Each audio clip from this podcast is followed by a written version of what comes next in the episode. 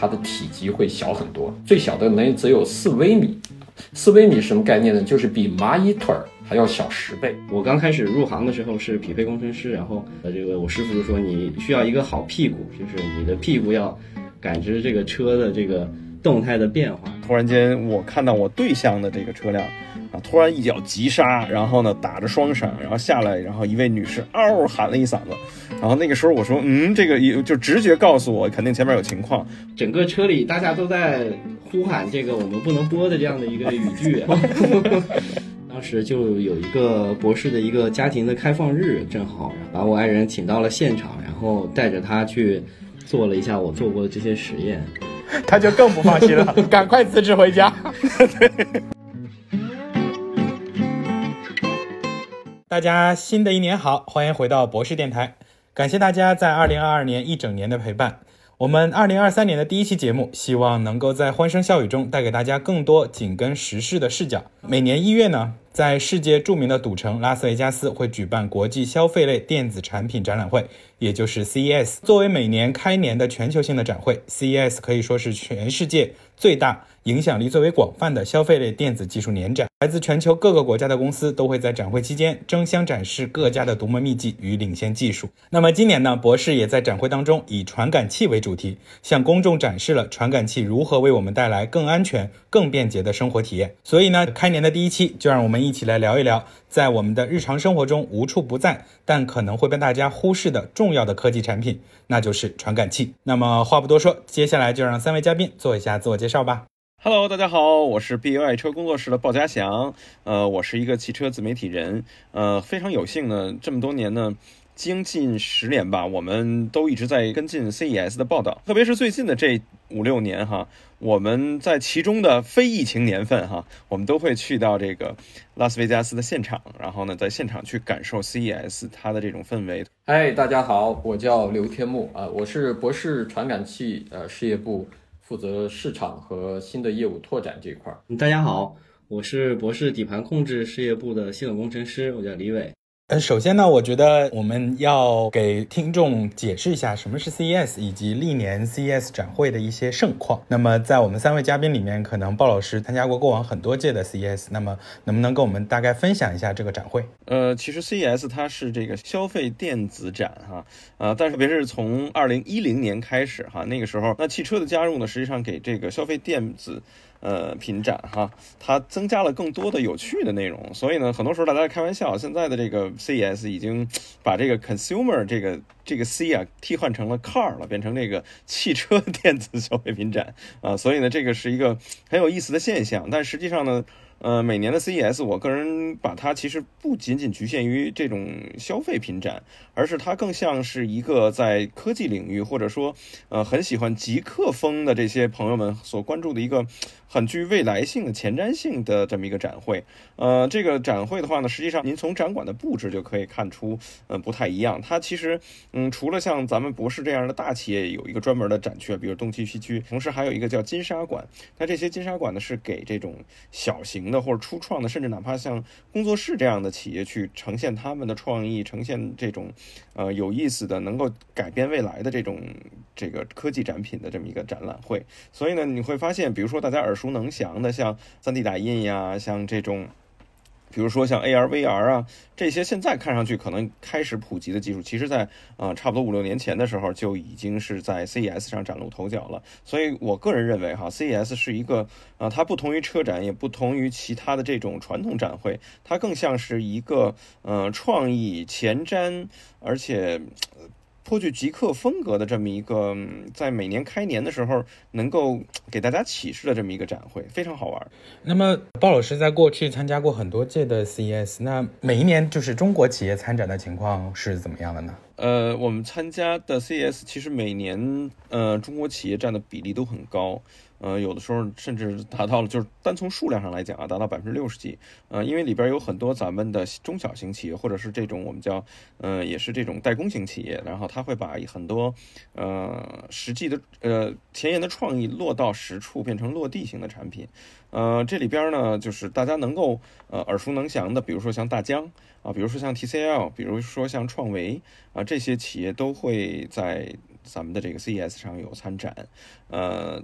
那当然也会有很多这种新型企业，比如说激光雷达的企业。所以呢，整整体来讲，咱们中国企业真的，我觉得算是一个中国军团了。基本上，我就撑起了 C 个人的感觉哈，撑起了这个 CES 的半壁江山。鲍老师也是我们博士多年的老朋友了，博士也是在连续的参加这个 CES 的展会。那在过去的几年，不知道鲍老师对我们博士的一些主题啊、展品啊、内容还有没有什么印象？其实博士的展台是每年我最期待的，为什么呢？它真真的是包罗万象。嗯，因为我们可以。从博士的自身业务来看，就是一个非常丰富的展台。比如说呢，呃，我们博士大家都知道啊，博士是从这个这个柴油的这个喷油系统起家哈，然后呢，包括汽车的零部件。然后呢，包括这个家用电子，比如说像这个电冰箱、洗衣机，包括水壶，还有整体的，就是智能的家庭厨房解决方案。呃，从小到这个零件，大到这种家庭的解决方案，全都有啊。还有包括很多很多的工具。而且呢，这些你会发现，博士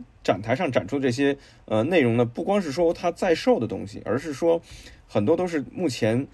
你买不到，也在 CES 之外看不到的，那可能在未来的两到三年当中，才可能在我们的现实产品中体现。因为博士每年都是，呃，像鲍老师说的，我们是把一些呃前瞻性的科技呢，在 CES 这个平台上面做一个发布。那么今年呢，我们博士以传感器作为整个展台的一个大的主题。呃，因为传感器本身它是一个无处不在，同时又可以改善我们的生活质量，也能够让驾驶更加安全的，可以。算是一个隐形的英雄。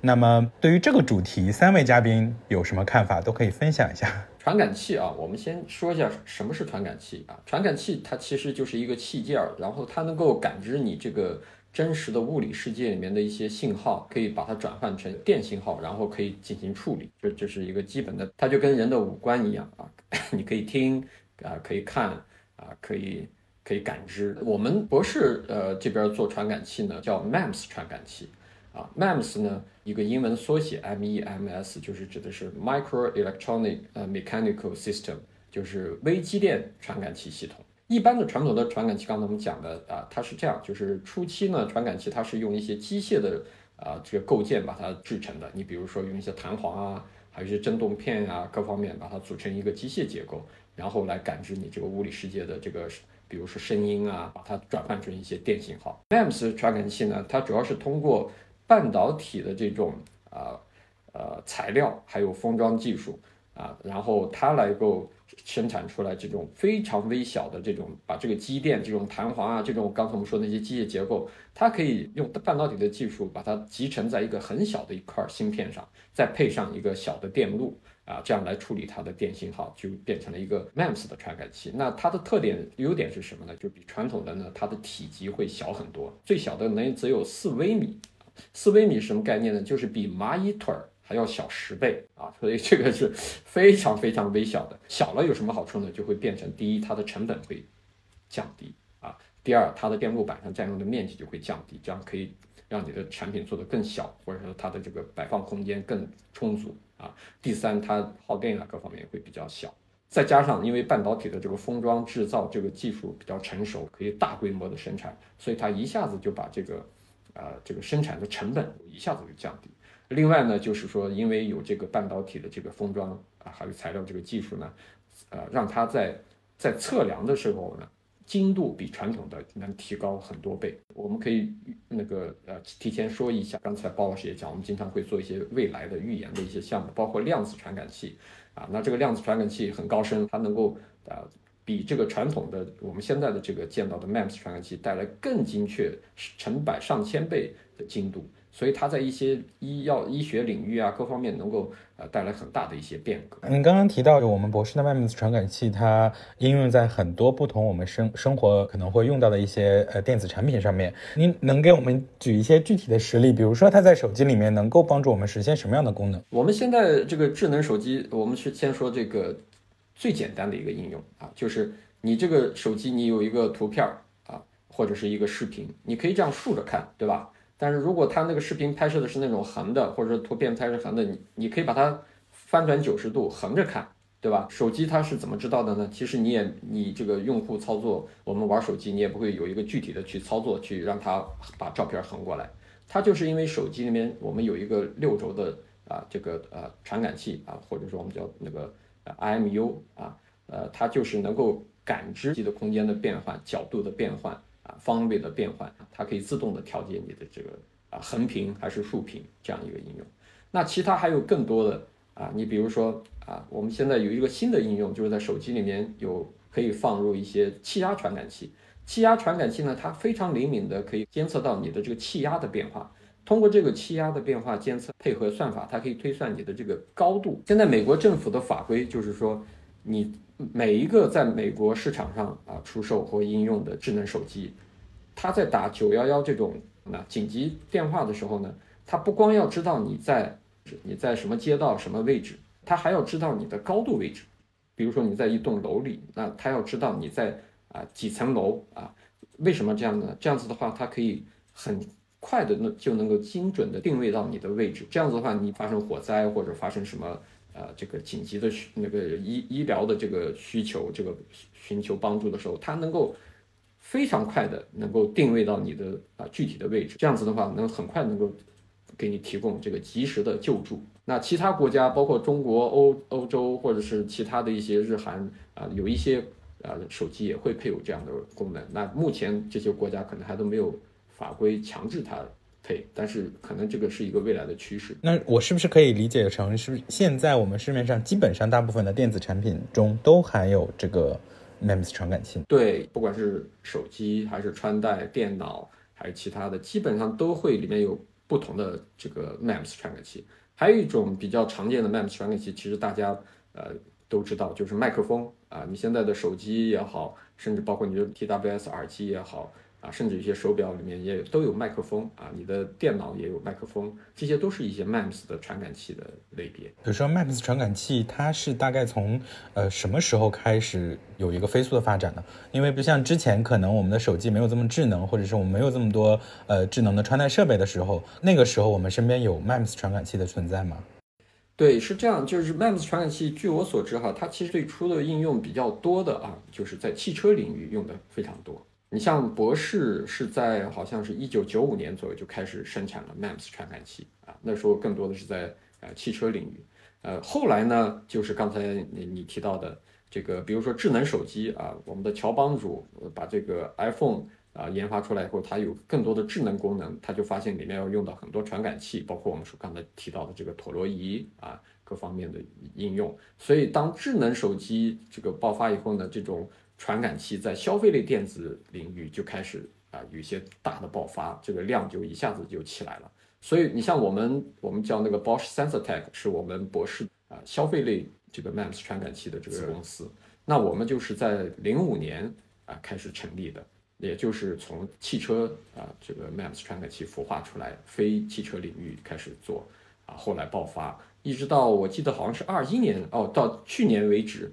像我们博士传感器啊，当然我们博士传感器在全球这个 MEMS 传感器是领军人物啊，就市场占有率是差不多最高的。然后我们已经累计出货量已经超过了一百八十亿颗啊，所以这个第一波我的理解是先是汽车领域，第二波就是这种消费电子。这里我可以再补充一个信息，一般咱们的这个就是零部件的话，它分成几个等级，一般是消费级、工业级、车规级以及军工级。那比如说这个就是消费级呢，在咱们的手机啊，或者穿戴设备啊、AR 眼镜啊。耳机啊，这些都是属于消费级，它基本上呢，呃，对于温度差异、湿度差异，还有包括它的使用寿命年限的要求比较低，一般都是几年。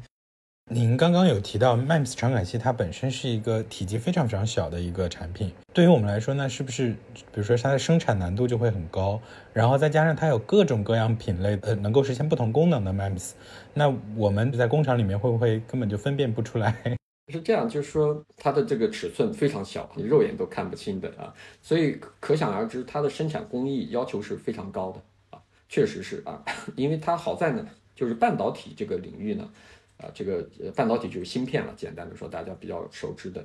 这个我想起一个笑话，就是我。呃，二十年前左右，我那时候刚回国，在半导体领域工作，人家问我你是做什么的？我说我做半导体的。人家说哦，原来你是做收音机的呀。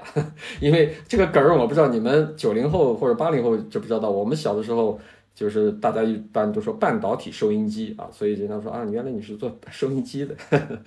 所以半导体其实已经是一个不那个不折不扣的一个高科技啊，它是这个生产工艺啊什么都是非常精密的，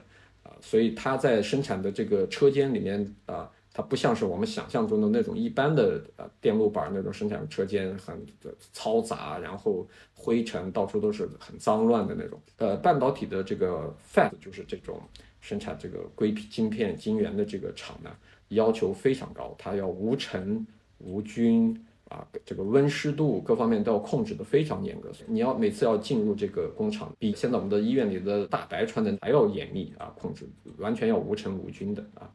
然后里面的设备呢也是非常精密、非常昂贵的，也是呃代表了这个当今全球的这个技术的顶尖。所以那些设备呢都是几十万甚至几百万、上千万美金美金的这样子一台设备。所以当你造一个晶圆厂的时候，它的呃这个投资是非常巨大的，都是几亿美元开始往上跳的啊。甚至几十亿美元、上百亿美元都有的。有我有一个更小白的一点的问题，想要再问一下天幕老师，就是刚刚提到了很多很多的专有名词啊，就是晶圆，然后到芯片，然后到半导体，然后到 MEMS，就是这些词它们有什么关系吗？芯片大家都比较清楚啊，半导体就是你可以把它几乎等同，不是特别严格，但是你可以从小白的角度来讲，就可以把它当做半导体就是芯片啊，这是第一。呃，第二晶圆呢，或者晶片呀，或者这些呢，它是在做你这个最终的芯片，一片片的芯片，它过程中的一个半成品，一个产物啊，它是一片圆形的很大的，直径两百毫米或者直径三百毫米，或者甚至有更大的，它是一个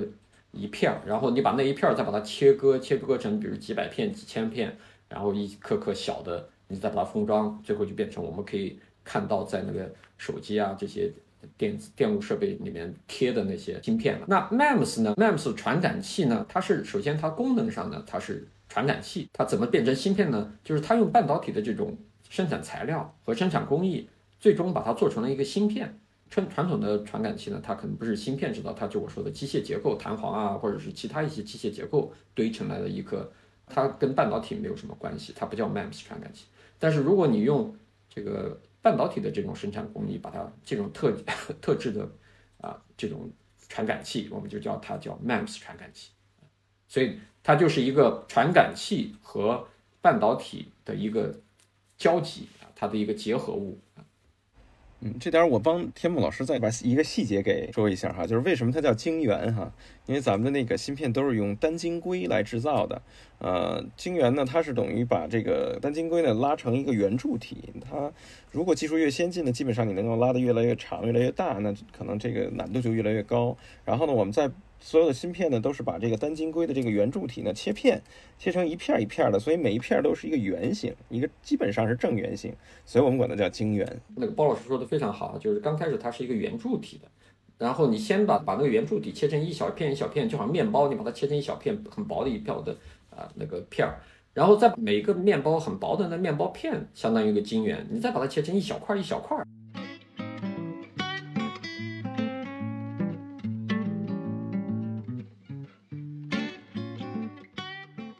其实刚刚天猫老师也有分享过，就是 MEMS 传感器在我们生活身边，就是其实无处不在电子产品上面，然后汽车上面它是最多的。我们刚刚到了就是在车端的这个传感器嘛，Spark 老师可以分享一下传感器在车里面的一些重要的作用。这个我们有一个调查过的数据，就是大概每辆车会有平均下来可能会有二十二个这个 MEMS 传感器。但是我觉得这个可能是，呃，比较传统的车拉低了目前的这个水平。就是现在的这个车，它会有更多的传感器需要感知更多的信息。然后，那传统的车上呢，它会有一些传统的机械的传感器。但是现在由于智能化的发展，包括我们这个更电气化的车、更智能化的车，有更多功能的这个车，然后呢，就对传感器有更更更高的要求。所以说，这个 MEMS 传感器就在车的这个领域就大展头角，对吧？老师，我我 challenge 您一下哈，就是那最多的时候，咱们一辆车里有多少个呢？你要说这个数据的话，我可能估计得有上百个，上百个哈。对，那最少是会要上百个，最少的话，我觉得应该也有二三十个。就是我可以大概给您算一下，有有 ESP 的车，四个车轮肯定要有四个轮速的传感器，监测这个车轮转转动速度的。然后你要有车身的这个传感器来监测你这个车身的转动的转角的。然后你要有车速的、电机转速的、发动机转速的，你能看着仪表上来给你显示的车速、显示的档位、显示的油量，然后再有。如果你的车是自动大灯的，然后给你帮你开灯，这个车上有雨刮器的，呃，检测这个外外界环境的雨量，然后你这个车上的无线启动的钥匙帮你检测这个车开锁闭锁的状态，各个车门上的传感器帮你检测这车有没有关好门，还有压力传感器检测你这个人是不是真实坐在椅子上，提醒你系安全带，就是非常非常多，这最基本的，我觉得至少是有二十来个传感器在在帮助你的。那在安全性方面呢？传感器有哪些呢？嗯，安全性方面的传感器其实就更多了。就是，呃，原来来说，我们这个安全主要分被动安全和主动安全。大大致分一下，被动安全就是你撞了车以后发生的事儿，这个车帮助你保护你。这个这个这个方面的，像气囊，我们叫 airbag ECU，呃，气囊控制器，它基本上每个车上都有，嗯，差不多有十个以上的这个加速度传感器，在车上布了很多个点，它来帮你看这车是否发发生碰撞了，然后。呃，是否有一些这种很很大的这种加速度过载的这个情况发生？然后我们主动安全这块就是让让你尽量不要发生碰撞，然后尽量不要让车失控发生这个事故，就是我们在在在控制这一块。那这块呢，就是有一个呃特别有用的传感器，就 IMU，就刚才天幕老师也说了，这个传感器是惯性传感器模块，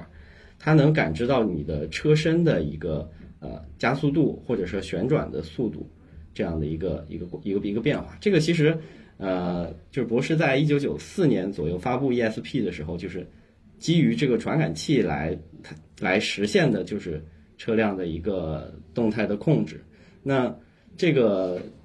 传感器如果它不存在的话，那你人感受车的加速度变化，你就只能通过观察周围的景物，或者是。这个椅子给你的屁股上的这个力的变化，对吧？你就是我刚开始入行的时候是匹配工程师，然后呃，这个我师傅就说你需要一个好屁股，就是你的屁股要感知这个车的这个动态的变化，感知这个车的加速度。但是其实，呃，对于这个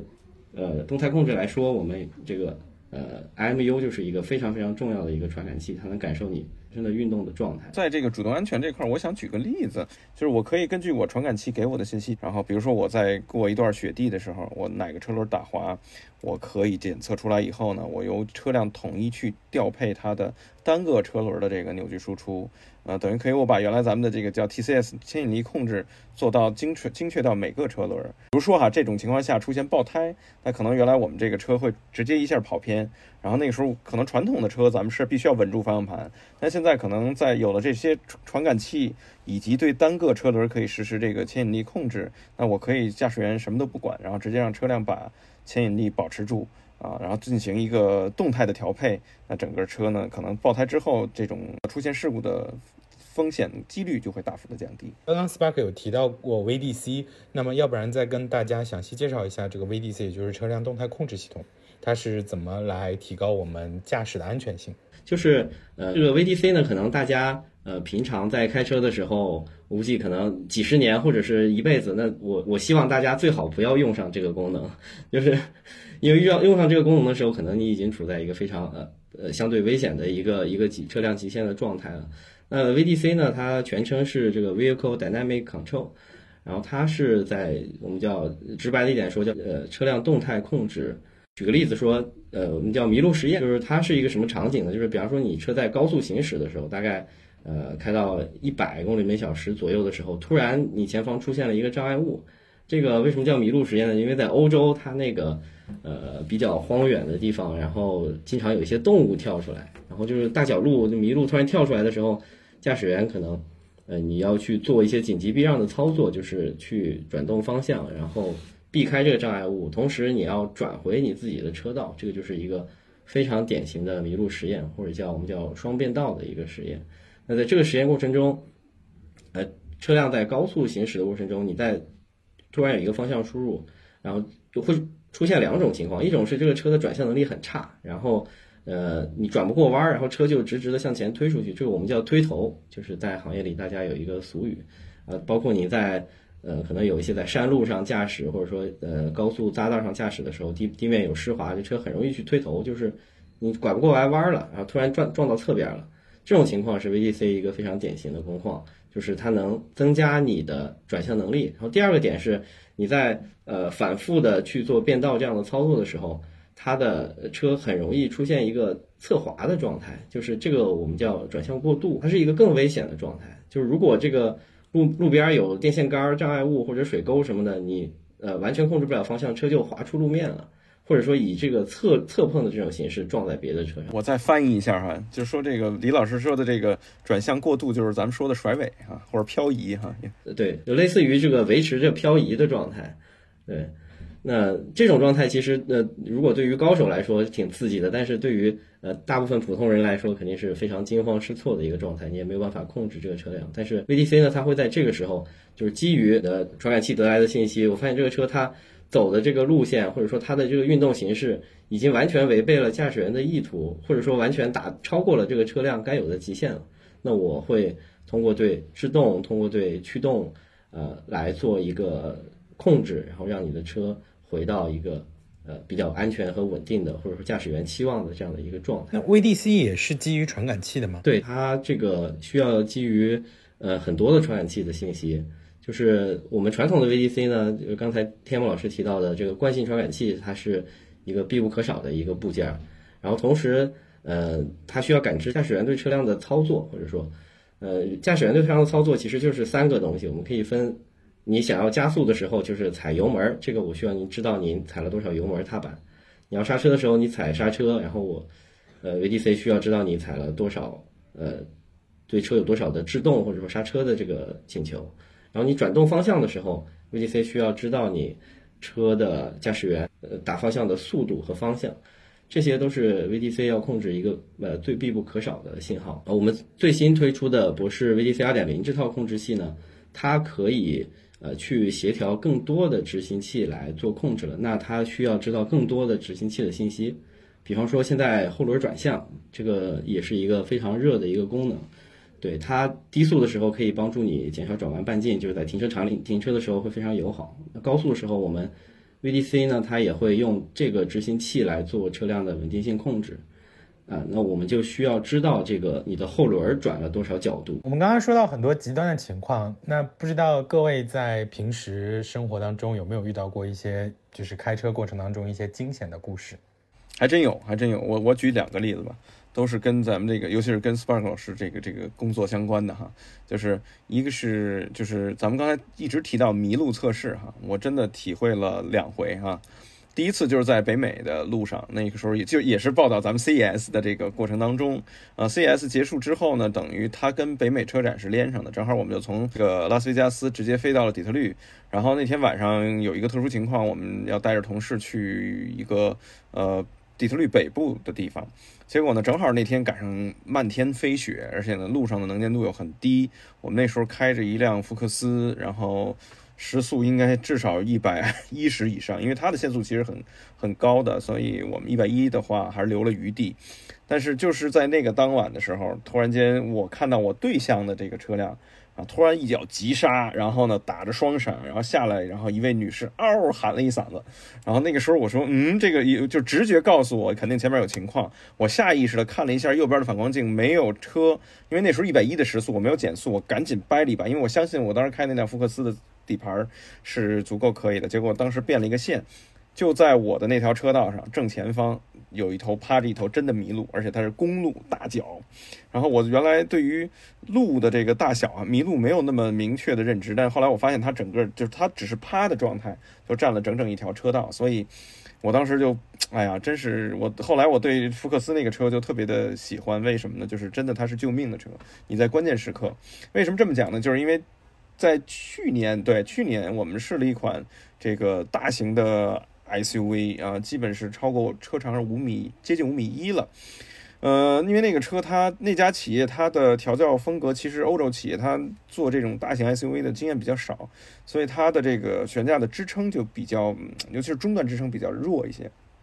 特别是做这种麋鹿测试，他的成绩可能会，我反正实体实际测试体会了一下哈，就当时也是我们因为国内的高速限速是一百二，我们一般保险起见都维持在一百一，结果这个时候它我们是在银川的一个这个封闭的高速公路上。但是呢，就是从这个栏杆封闭的栏杆底下钻出一头小羊，而且它离我距离更近，当时差不多可能也就十五米到二十米这么一个距离。那时候我又是一个猛打方向啊，但是那个时候就明显体会到什么呢？就是第一，肯定这个车的这个稳定程序是启动了。呃，第二呢，就是体会到这个某些悬架的调教确实不利于这个车身的这种防侧防侧翻啊，所以呢，这个两个事故是让我对于咱们的这种一个是传感器，一个是这个车身稳定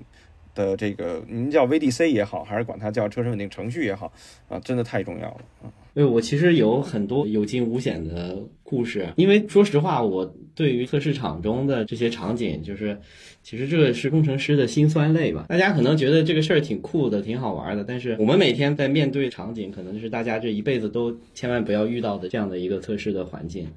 对，所以说我可能想分享一个非常有趣的事儿，就是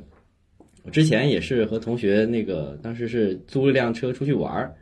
然后在高速公路上，我们就在开开开，一直觉得这个车好像不太对劲儿，它一直在晃，一直在晃，然后就一直在一直在抖动。就开着开着，突然哐一声，那个前轮就掉了。前轮掉了以后，整个这个车就呃右前轮掉了，然后这车就往往旁边一歪。然后当时正好我在驾驶，就是我就感谢我这这些年这个做这个 ESP 系统给我了非常丰富的这个驾驶的经验。然后当时我就觉得那。就是前轮的肯定转向能力不够了，然后就赶紧看后视镜，那后面没有车，然后就往这个旁边慢慢变道。变道过程中看见我掉下来那个轮子从我旁边行驶过去了，然后停在了远处。对，就当时就觉得突然一下子有那种子弹时间的感觉，觉得这个时间一下变慢了。然后一看到那个整个车里大家都在呼喊这个我们不能播的这样的一个语句，然后。然后就慢慢的，我我就慢慢的把车靠边儿，然后，但是我能感觉到，就是虽然那个轮子已经掉了，然后我也没有非常重的踩刹车，我其实一直想避免，就是，呃，车上的些电子系统来工作，因为到那个时候就已经很危险了。但是这个系统，就是我在那个时候还是能感觉到它的内侧车轮，因为它悬空了嘛，而 ABS 其一一直在起作用，然后来对我做这样的一个。呃，一个帮助让这个车能还保持着转向能力，能慢慢的转到路边儿，然后停在这个呃安全的这个车道上。所以我觉得那个那个经历其实是让我觉得又又有趣又难忘的一个一个经历。呃，同时我是觉得，呃，怎么说呢？感谢我这个职业的经历，能帮助我把这个。一车的人的生命都掌握在自己的手里，我觉得这个是一个非常有意思的事儿。听完 Spark 老师这个话，我就两总结两点：第一，高手才会出现这个这个叫什么子弹时间；第二个呢，怎么成为高手呢？就是多练啊，特别是把它当成职业是最好的方法。当然，希望大家如果能能能想去有这种练习的机会的话，那可能就是题外话了，就是尽量还是远离道路，就不要在公共道路上去做一些危险的事情。就虽然我们有电子系统能帮助你救命，但是开车呢，最最关键的还是车速。就是像刚才提到的，就是如果车速非常非常快的话，那客观的来讲，就是呃，再好的系统它也不能完全的挽救你的生命。Spa 老师平时都是做这种呃非常惊险刺激的事情，在测试各种各样的车辆，那就是家里人放心吗？说实话，最开始的时候从事这个工作的时候。呃，我爱人还是对这个事儿有一些担忧的。当时就有一个博士的一个家庭的开放日，正好，然后把我爱人请到了现场，然后带着他去做了一下我做过的这些实验，他就更不放心了，赶快辞职回家。其实，一个是我觉得，对于一个这个像我这样的一个大直男来说，就是特别能感受到，哎，我爱人对我的这个崇拜，对吧？你在做一些这么危险的、刺激的事儿，这个这个是第一点。然后第二点就是。你会发现，其实，呃，我们说出来很危险，但是在真真正过工作过程中，会有很多安全的保证，就是我们有很多的设备来防止这个车出一些意外，我们有很多的规定，特别是我觉得就是我去过很多客户的或者说那个第三方的测试的机构和实验场，我觉得博士在这种管理的体系来也好，还有这种实验的方法来好，是全世界是首屈一指的最安全的一个做做测试的这样的一个环境和一个公司。所以说，他也能感受到这一点以后，我觉得，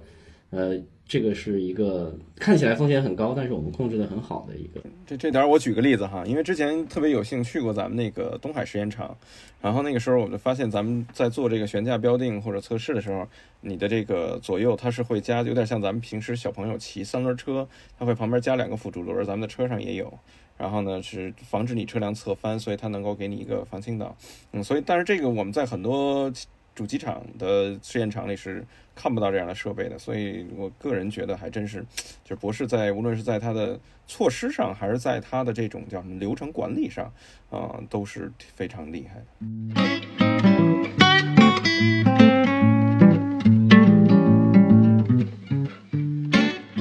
我们刚刚聊了很多传感器在消费品以及在汽车领域当中的一些应用。那么接下来我们畅想一下未来，就是比如说 MEMS 传感器。呃，未来会发展到什么样的一个阶段，或者是它在车端的应用，够带给我们哪些更多的一些驾驶体验，或者是安全性的提升？呃，实际上 MEMS 传感器呢，因为它还是基于芯片，当然我看到的它的应用是什么呢？就是我们把这个半导体变成了一个一个小的这种微型的可调整角度的镜面。那这样呢，有几个好处，其实就是一个是它确实功耗可以更低，第二个呢，它的对于光线的控制精度也可以更准确。嗯，甚至今后比如说从车辆的大灯里。投出的这个光线呢，能够达到这个四 K 或八 K 的这种分辨率，看电影也是没有问题的。所以呢，我我个人感觉呢，可能未来这个 MEMS 传感器会在嗯更多我们想象不到的领域，比如说光学，因为今天我们没提到这一块儿，嗯，但是可能我觉得会在其他的领域会大展拳脚。我们目前的这个安全键，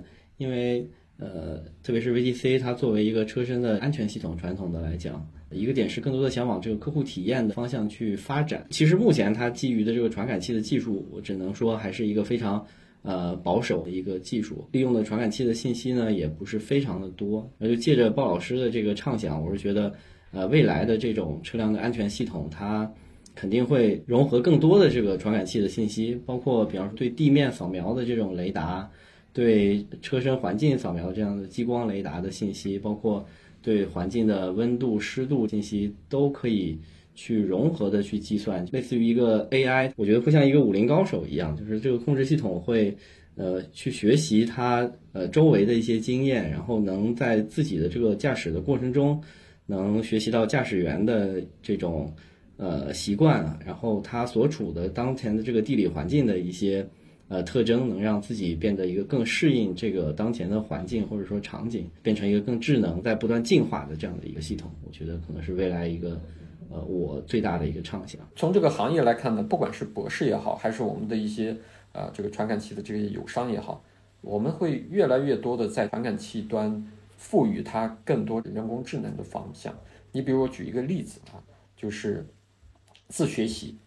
我们现在有一个解决方案，就是说，一个呃喜欢运动的人呢，他要去这个健身房，要请这个私教，现在都很贵，是吧？好几百块钱一小时，那你可能每周请一回，般的我们的呃小白领还是挺难这个负担的，这是一个痛点。那我们这个智能的这个手表，呃，以后有这个智能的传感器，怎么能够帮到你呢？就是说，你教练给你教了一些动作。那你可以通过我们的这个智能的这个传感器，你重复几次以后呢，训练它，让它记住你这个动作。那未来呢，你没有这个教练，你不用请这个教练的情况下做的时候，它也可以给你纠正你动作啊。如果你这个动作不对，它就会提示你。或者说对，它就会帮你计数，所以我觉得这个智能化是一个未来挺大的一个发展方向。在各自的工作领域里面，你们是想要更想要回到过去，还是去到未来？因为其实 MEMS 的出现，其实丰富了我们很多很多多样化的生活，跟满足了我们很多需求。那么看看三位的答案。那我就先说吧，就是我虽然是一个 old school 的人，但是我可能观点分两种，就是因为现在都比较卷嘛。那如果能回到过去的工作量的话，我是非常愿意的。然后当然，那个我是想去未来的，因为这个你能接触到更多的、更新的东西，而且包括就是我们现在其实为了实现一些功能，说实话，对于传感器的要求会更高。然后可能目前的传感器能实现，但是它就非常非常的贵，或者说它可能以目前这样的技术达不到这样的你要做成一个功能的一个需求。所以说，我觉得如果能去未来的话，那我有了这些材料，能基于到这些传感器的技术，然后那。会做出来更多、更新、更好玩的东西。从我的角度哈，我本身呢，我就是 business development，这也是我个人的兴趣所在，所以我还是对未来充满了这个憧憬嘛。当然，有一句话说得好，最好的预测未来的方式就是去创造未来。就是我先说一个有意思的经历啊，对于老车的这个报道或者说试驾也挺多的，啊，甚至有的时候大家也会去收一点这种收藏一些老的车。呃，我印象最深的是，当时我曾经试驾过一款1957年由捷豹生产的那个跑车，而且还是3.0排量的直列六缸啊，所以呢，开起来，当时我总觉得，嗯，呃，从上边我看到了很多我现在不理解的，就是现在。看老车，如果我不开一开的话，我可能从这个就是现在的角度我不理解。比如说，为什么老车它的方向盘都是那么大啊？这比咱们现在要大两圈三圈。呃，后来开上才知道，哦，因为那个时候没有助力，没有助力转向，所以它只有通过增加方向盘的这个大小，增加力臂，才能让你这个转的能够不那么沉啊。还有那个时候的车，比如说它可以比把这个你的中控啊做的精致程度，比现在的这么多大屏幕，我觉得还要精致的多。你看。上去感觉就像去看一些珠宝一样。那个时候，我就我就很难想象，原来半个世纪前的车可以做的这么漂亮。呃，当然了，这不是说我我就想一定回到过去哈。我觉得很多时候是，嗯，因为有些事儿是只有你回到过去的时候呢，你才能够验证我当下做的决定，或者说我之前做的决定是否正确。就比如说，有很多嗯车企现在又开始回归。一个思路是什么呢？大量的增加物理按键，而不是说完全用屏幕一样。嗯，实际上有些事情是需要。时间去验证的，所以呢，我就特别想有一个时光机，哎，当我需要这个，像比如说像天幕老师也好像李伟老师也好，哎，希望我能够哎有前瞻性、即刻一点的时候，我就飞到未来，然后获得一些启发。但是呢，我我觉得现在太累了，然后我又想去看一看、验证一下之前的决定，说我再回来啊，我看看老车呀什么的，嗯，我觉得这样是一个比较好好的一个状态。当然，这个回答有点万金油啊，我觉得。但是，但是我真的，我也我也特羡慕李李伟老师说那个说那个过去还是没现在这么卷。啊，当然回到过去，比如说一二十年前，也有个好处啊，大家可能都想着说啊，如果能回到一二十年前。在那个北北京、上海就疯狂买房就好，是吧？对对对，再买点彩票什么的就好的。呃，非常感谢三位嘉宾今天给我们的分享，希望通过我们今天的节目，也能够让我们的观众朋友们了解到，呃，在我们生活当中无处不在的传感器。通过三位嘉宾的一些畅想啊，随着我们 MEMS 传感器技术的发展，呃，未来一定会带给我们更多的驾驶的安全性，以及更丰富的一些驾驶体验。那么，再一次感谢三位专家。我们今天节目就到此结束，那么我们下一期再见，拜拜！谢谢主持人，谢谢各位朋友，谢谢，谢谢大家，新年快乐，拜拜。